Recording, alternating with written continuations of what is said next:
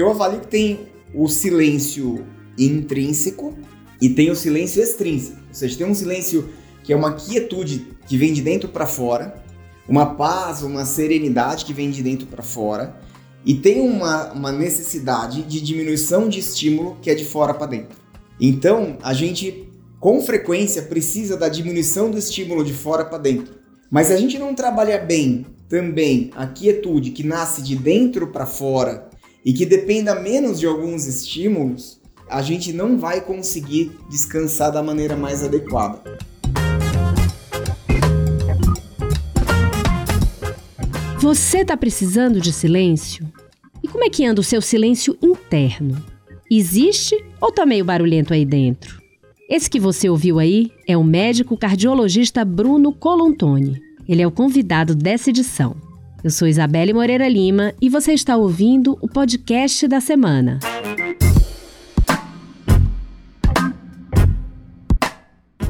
Nessa edição do podcast da semana, a gente fala sobre a importância do silêncio para a saúde e para o bem-estar. O silêncio é essencial para o nosso descanso. E a higiene do sono, que pressupõe silêncio, é fundamental para uma boa noite de recuperação real. Para que ela ocorra, a gente precisa desligar os estímulos. E muitos deles passam pelos sons. Sabe o pessoal que gosta de dormir com a TV ligada? Pois é, é melhor desligar. Mas tem também um barulho que não está fora do mundo, que está dentro da gente. E às vezes é preciso silenciar esses sons também. Para isso, técnicas de meditação e de relaxamento são muito bem-vindas. Quem fala disso tudo hoje aqui no podcast da semana é o Bruno Colotone, que é autor do livro Viva a Sua Cura, da editora Fontanar, do grupo Companhia das Letras. Nesse livro, ele dá as ferramentas para a cura antes mesmo que as doenças existam. E adivinha? O silêncio, o descanso, o controle do estresse entram no jogo e estão todos conectados. Ouve aí meu papo com ele. Qual é a importância do silêncio para a saúde e o bem-estar? Isabel, é interessante que assim, a, a nossa vida ela acontece em impulsos. Então, o tempo todo a gente tem um momento de maior agitação e depois um momento de descanso. A gente precisa das duas coisas. É, a natureza, o dia, a noite, tudo né, relacionado à natureza acontece com os dois polos. E, e da mesma maneira que é importante você trabalhar, acordar, agitar, você precisa desacelerar. O, o nosso organismo precisa disso, tanto do ponto de vista de saúde mental, ou seja, para tratamento de ou para é, prevenção de ansiedade, depressão, sintomas ansiosos e sintomas depressivos. Então, não necessariamente uma, uma depressão clínica, uma ansiedade, um transtorno de ansiedade, mas sintomas de melancolia, de tristeza, de angústia. Assim como para a gente conseguir também tolerar a agitação do dia a dia. E do ponto de vista orgânico, o silêncio e a quietude são importantes para desacelerar. Essa capacidade de desacelerar do ponto de vista de sistema nervoso autônomo significa eu baixar a pressão arterial, baixar a frequência cardíaca, ter um momento de descanso para eu reconstruir músculo. Né? Então, da mesma maneira que eu faço exercício para, de uma maneira benéfica, entre aspas, destruir músculo, ou seja, quando eu faço exercício eu provoco lesão muscular, para que no descanso, com descanso, boa alimentação e hidratação, eu construa mais músculo e melhore minha capacidade funcional. Então, o descanso ele é fundamental para todas as áreas da nossa saúde. Descanso e o silêncio, né? E dá para descansar sem silêncio? Pois é, é, é difícil essa pergunta. Existem. Eu lembro quando eu fazia residência e a gente dava plantão para um socorro lá no Hospital das Clínicas da Unicamp, aquele monte de maca, aquele monte de paciente é, doente. E, e eu cheguei para um professor e uma loucura, é, a gente ficava 24 horas literalmente sem sentar. E, e aí eu falava assim pro professor, é, é um, é um negócio, hoje você olha para trás e fala, não sei como aguentava, né? E aí eu falei, falei pro professor assim, por volta umas quatro da tarde, tá tudo bem? E aí ele apontou assim pro peito e falou assim, se tá tudo bem daqui para dentro, tá tudo bem para controlar a situação. E, e eu nunca mais esqueci disso, porque eu avalio que tem o silêncio intrínseco e tem o silêncio extrínseco. Ou seja, tem um silêncio que é uma quietude que vem de dentro para fora, uma paz, uma serenidade que vem de dentro para fora, e tem uma, uma necessidade de diminuição de estímulo que é de fora para dentro. Então, a gente com frequência precisa da diminuição do estímulo de fora para dentro. Mas se a gente não trabalha bem também a quietude que nasce de dentro para fora e que dependa menos de alguns estímulos, a gente não vai conseguir descansar da maneira mais adequada. Um exemplo bom, às vezes a gente mora no interior, numa região de silêncio, e quando vai dormir é, uma noite no hotel em São Paulo, se assusta com um barulho, com um carro, com um ônibus. E quem mora em São Paulo não percebe mais esses barulhos e consegue dormir com uma boa profundidade, presume-se. Ou seja, é, essa pessoa conseguiu desenvolver um silêncio intrínseco, de maneira que ela não dependesse tanto do silêncio extrínseco, ou seja, do barulho que tivesse ao redor, ou do silenciamento. Então, são os dois polos do silêncio. Não dá para descansar sem silêncio, mas às vezes a gente pode depender menos de um silêncio extrínseco. E o que, que a gente perde quando a gente perde o silêncio? A poluição sonora afeta a qualidade de vida?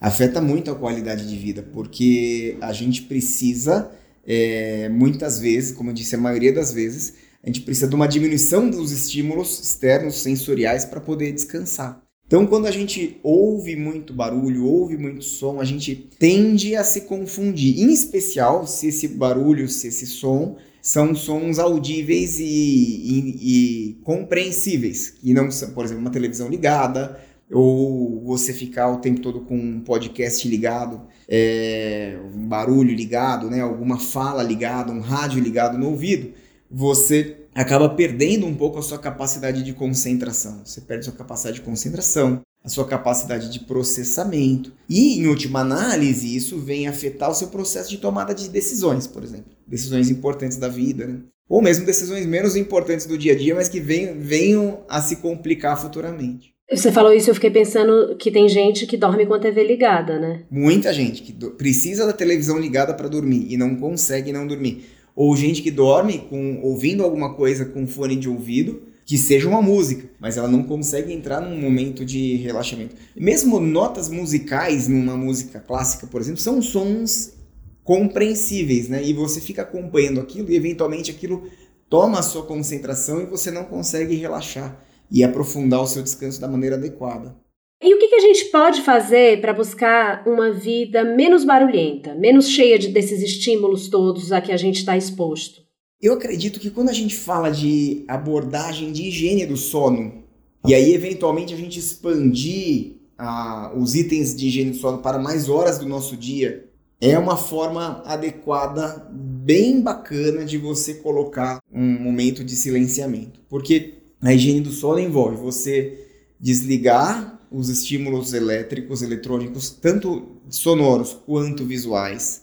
Envolve você conseguir relaxar, dormir, se concentrar, é, diminuir a, a luz de casa, eventualmente um banho quente. Então, são formas de relaxamento, que não necessariamente meditação, que é uma excelente forma de relaxamento, mas que nem todo mundo consegue fazer, mas que vão aumentar o seu contato com o silêncio e que tende, num exercício contínuo, como tudo na vida exige continuidade para virar um hábito, tende a ser um momento de quietude e de paz. A gente está falando aqui de um barulho literal, né? Falta de silêncio mais literal. Mas você falou da, da intrínseca, que eu estava pensando que era meio metafórica, e que e, e essa pergunta está relacionada a isso, que é sobre as redes sociais. Hoje em dia, com as redes sociais, nem quando a gente está sozinho, parece que tem silêncio. Como é que a gente encontra silêncio, então, nesse mundo de hiperestímulo de internet também? Isso é algo que, que você já se debruçou? Assim, a melhor maneira é você fazer jejum, jejum periódico de internet. Alguns precisam de mais, outros precisam de menos. E aí vai depender muito de como você se comporta com isso, né? Eu entendo que às vezes uma pessoa que trabalha com isso vai ter mais dificuldade do que uma pessoa que não trabalha e que usa só para lazer. Mas você ter momentos é, e regular bem essa sua dependência é, do uso da rede social é, é uma forma bastante interessante de, de relaxar. Eu não sou a pessoa mais adequada para orientar isso porque eu uso bastante rede social, mas é, sim, em alguns momentos eu já precisei silenciar propositalmente. E quando isso acontece, é, celular no modo avião. Às vezes acontece isso no consultório. É interessante isso porque estou trabalhando e, e, muita agitação, muito estímulo, consulta, é, WhatsApp, celular, e ver e-mail e, e tudo isso no meio do barulho. E já aconteceu várias vezes e você se sente muito demandado, né? E aí, eu, às vezes acontece de eu colocar no modo avião, desligar todos os, os contatos de internet, ficar ou trabalhando, alguma coisa no consultório, eu aviso minha secretária, eu falo assim, olha, vou sumir do mundo aqui por algumas horas, se alguém me procurar por você, fala que eu tô, tô de boa, que tá tudo bem, mas que eu tô trabalhando. E acontece a gente sumir umas quatro horas e quando volta, não necessariamente foi um grande problema você ter sumido, sabe? É interessante isso, dá para as coisas aconteceram independente de você e você acabou relaxando um pouquinho. São hiperdemandas, né? Que a gente tanto a gente demanda quanto a gente recebe a demanda e quer corresponder e, e vira um ciclo que é um ciclo que vai tirando qualidade de vida. Isso é muito bom quando traz eficiência, mas existe limite. O que eu percebo é que as pessoas elas vão perdendo a capacidade de leitura do próprio corpo para entender em que momento que elas estão entrando num estado de fadiga, de esgotamento. Quer dizer, elas não conseguem ler, ler o próprio corpo, muito por falta de rotina, por falta de, de uma noção de, de ter aquela, aquele momento de pausa e refletir sobre como você está. É, e esses momentos eles são importantíssimos para você literalmente tirar um saldo do banco e, e é, falo que é como se você tirar um extrato do banco, né, de, de sua saúde e ver como você tá. Você fala assim, olha, tá, tá demais, eu tô trabalhando demais, eu preciso descansar. Mas não só chegar num diagnóstico, o mais importante é a gente não só ter o diagnóstico, mas tomar as condutas para que essa, esse diagnóstico aconteça, né, venha a se desdobrar positivamente. Agora uma pergunta sobre o seu livro. No seu livro, você fala sobre a importância do manejo do estresse.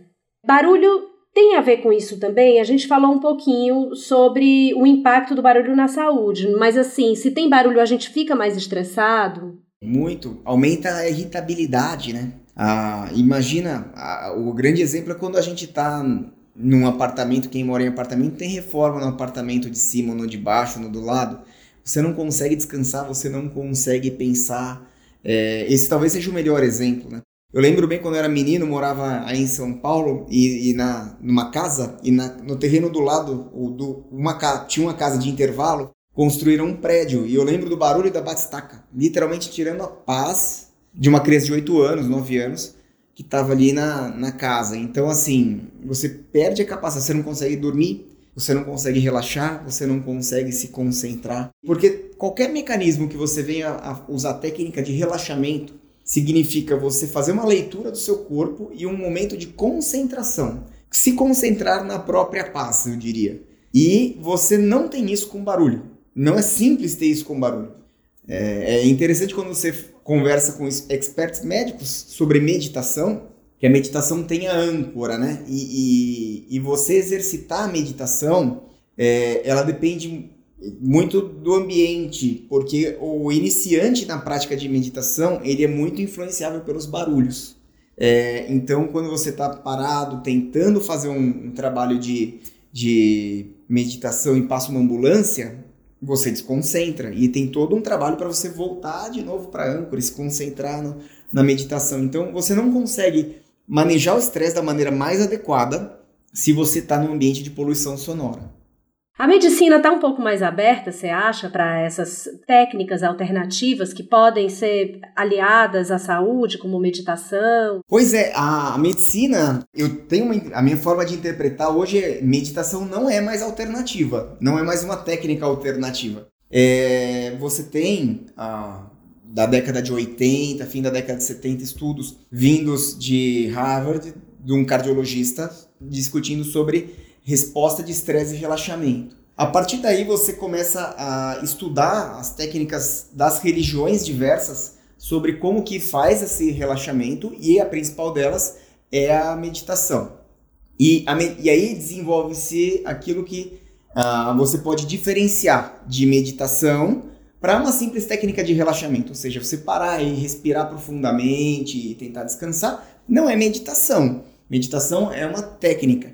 E aí, você tem, por exemplo, uma American Heart Association publicando diretrizes dos benefícios cardiovasculares da meditação. Então, Quando a American Heart Association traz a meditação para perto, eu já não classifico mais como uma técnica alternativa. É uma técnica que está aí no mainstream, digamos, né? Tá na principal prateleira para ser usada. O problema é que a gente vive uma prática médica, tanto do ponto de vista do médico quanto do ponto de vista do paciente, que é muito centrada no remédio, é muito centrada na intervenção e menos centrada no diálogo, na explicação e na prescrição de técnicas assim.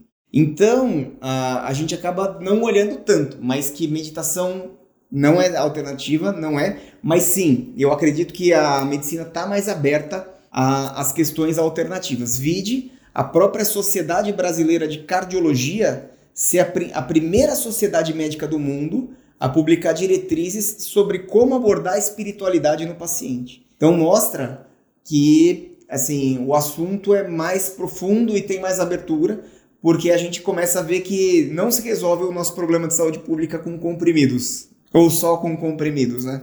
Você no livro fala de ferramentas, né, que, que as pessoas podem usar antes do remédio e antes até mesmo de um problema mais grave. Você pode contar um pouco, Bruno, de como foi, como você organizou o livro e, e do que que você entende, do que que a gente pode fazer para cuidar melhor da nossa saúde? Pois é, o, o, livro ele nasce de uma, de uma inspiração em que eu, eu sou ex-obeso, eu mudei de estilo de vida, e quando eu mudo de estilo de vida e me livro daquele problema, que era gordura no fígado, era um problema de triglicérides, eu falo, uau, eu passei por um processo que os meus pacientes precisam aprender. Então hoje eu sei falar para o meu paciente e, vivi na pele aquilo que ele precisa fazer.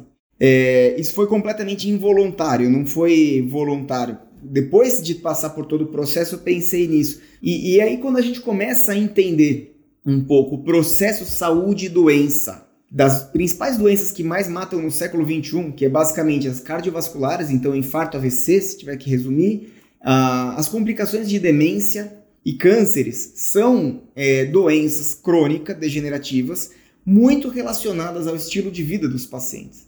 Então a gente não vai conseguir mudar o problema de saúde pública se a gente não trabalhar o estilo de vida desses pacientes.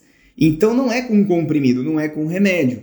Tanto no paciente que vem fazer um check-up que você detecta que ele está num processo de adoecimento, quanto no paciente que já está com a, a doença estabelecida. Quando a gente fala viva a sua cura, eu tento fazer uma, um diálogo sobre como ressignificar cura num contexto dessas doenças crônico-degenerativas, porque a gente traz a, o, o, conceito de cura do século XX do antibiótico, da penicilina, que eu tenho uma pneumonia, tomo penicilina, tomo um antibiótico e me curo da pneumonia, ela não existe mais em mim. Via de regra, as doenças crônico-degenerativas elas são cultivadas ao longo de décadas de hábitos ruins. Então, como eu, depois de um infarto agudo do miocárdio, consigo redimensionar minha vida e pensar em cura, mesmo tendo que tomar remédio, porque ele vai ter que tomar remédio para sempre. E a gente discute isso no livro, e as principais ferramentas são os pilares da medicina do estilo de vida. Então a gente trabalha com movimento, então atividade física, alimentação saudável, controlar o consumo de substâncias tóxicas, né? em especial o álcool que é socialmente aceito, porque uma pequena dose de álcool todo dia gera um grande dano no longo prazo. É, o sono é outro pilar, então você cuidar da forma como você vai se preparar para o sono, entendendo que é um momento proposital de relaxamento, é um momento em que você precisa descansar, não é, uma, não é um, um silenciamento desnecessário, passivo, desorganizado, feito de qualquer jeito. Técnica de meditação é a mais bem divulgada, mas outras técnicas de relaxamento, como respiração guiada, como você fazer. Tem hoje a, a questão imaginar, então imagina você numa praia, essas, essas questões, tem muitos, muitas ferramentas hoje na internet nesse sentido, inclusive aplicativos que conseguem trazer esse paciente para um momento de um pouco mais de relaxamento. Então, manejo do estresse, relações sociais positivas. Então, Solidão é um risco cardiovascular tão grande quanto hipertensão e obesidade. Isso é bem documentado. Então, isso é um problema sério, em especial nas grandes cidades, onde as pessoas vivem ali em aglomerados urbanos, mas as pessoas não se relacionam. E, e essa falta de relacionamentos sociais prejudica demais, demais, demais a saúde cardiovascular e a saúde global dos pacientes. Também saúde mental, estamos no setembro amarelo falando é, um pouquinho de saúde mental também é um problema. E eu coloco no livro um sétimo pilar que originalmente não é da medicina do estilo de vida, mas que faz sentido para mim, que é a espiritualidade. Porque você abordar a espiritualidade do paciente de acordo com as crenças dele, com a filosofia dele, de acordo com os valores, mas incentivá-lo a uma busca do transcendental faz diferença e isso é comprovadamente tanto do ponto de vista da experiência comunitária, ou seja, experiência comunitária de fé, quanto da experiência e da esperança na, no divino, digamos assim. Então, é, a Sociedade Brasileira de Cardiologia tem isso bem documentado. Eu tenho alguns relatos pessoais em relação a isso no livro também. E são os sete pilares, são as sete formas é, que a gente precisa trabalhar, um por vez no paciente, mas que quando você começa a trabalhar um por vez, eu costumo dizer que a roda gira. Por isso que no livro, a capa do livro é, são várias bolas, assim, né, como se fosse uma cadeia, um puxando o outro. Porque às vezes eu falo para o paciente com, por qual você quer começar. Né? E ele vai falar, quero começar por esse. Então, começamos por esse, depois a gente progride.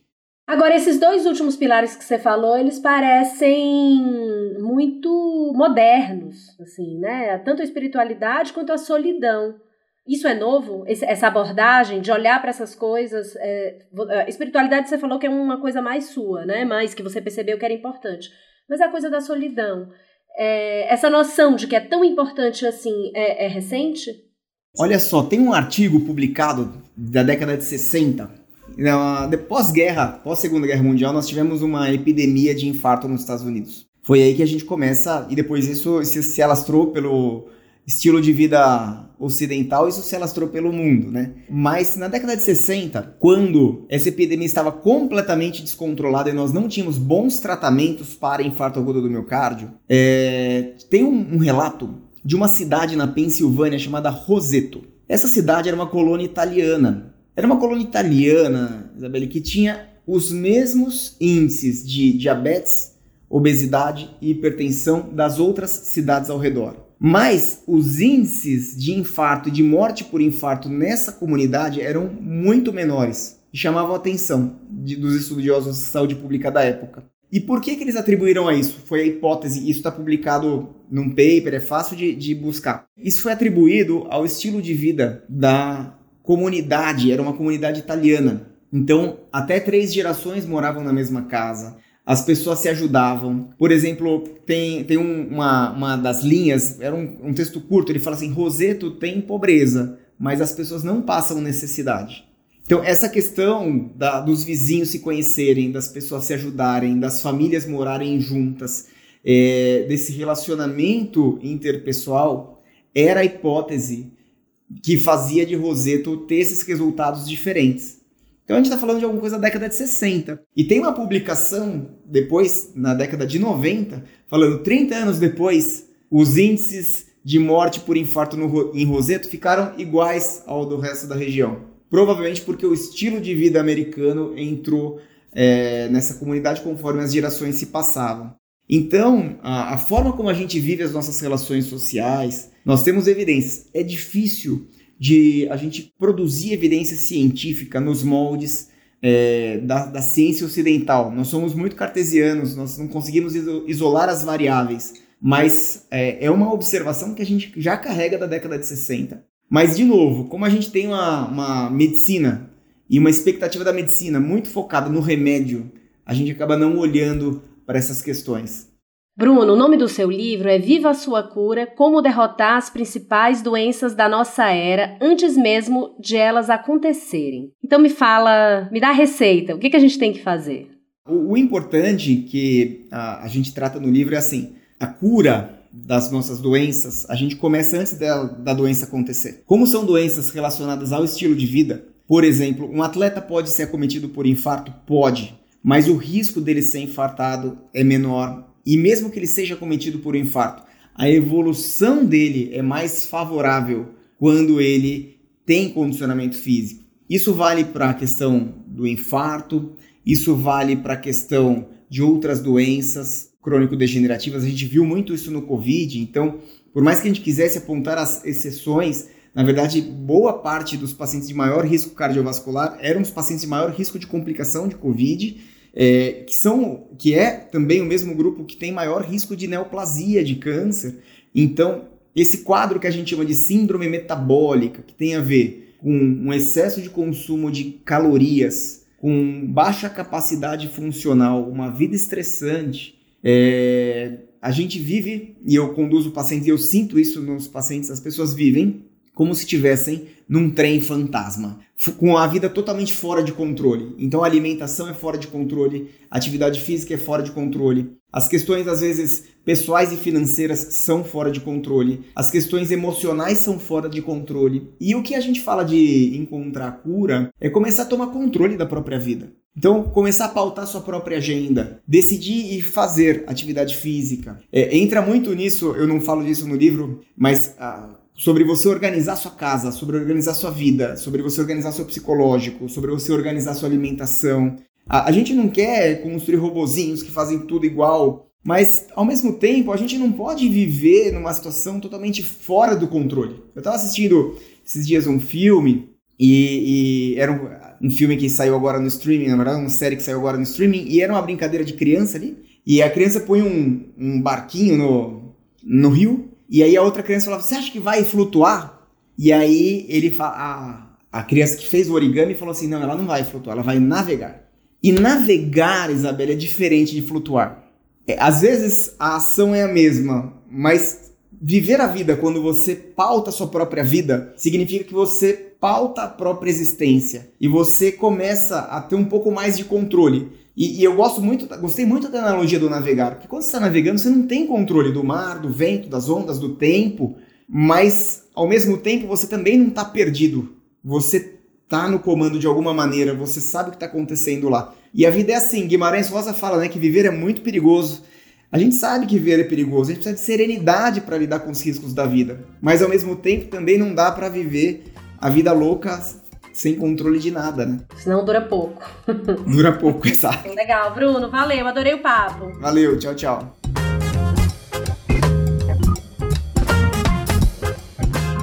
Se você quer saber mais sobre silêncio, eu te convido a ir ao site da Gama. Tem uma edição completa sobre o tema. A gente tem uma entrevista com um ativista pelo silêncio, que viaja o mundo para preservar parques de silêncio. Já ouviu falar sobre isso? Ele grava sons raros da natureza e ganhou até um M. Tem uma reportagem sobre o turismo de silêncio, uma corrente que cresceu bastante na pandemia. E tem outra também que investiga por que a sociedade tem tanta dificuldade em aceitar o barulho que as crianças fazem. Para completar, tem o nosso bloco de notas com referências de toda a redação da Gama. Se você gostou deste podcast, eu te convido a ouvir outras edições. Tem muita entrevista interessante com muita gente boa. A gente já falou com a ativista indígena Chai Suruí sobre a situação da Amazônia hoje e da importância de preservar a floresta com o criador do site Manual do Usuário, Rodrigo Guerin, sobre o jeito que a gente usa a internet hoje e quais são as tendências de mudança, e com o professor da USP, Gilson Schwartz, sobre o uso de games na educação. Em plataformas de streaming como o Deezer e o Spotify e no site da Gama, você pode ouvir o podcast da semana.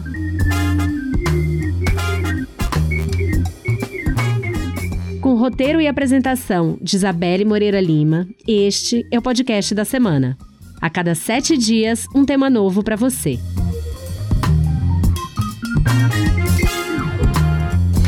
A edição de som é do Roberto Soares. Até semana que vem!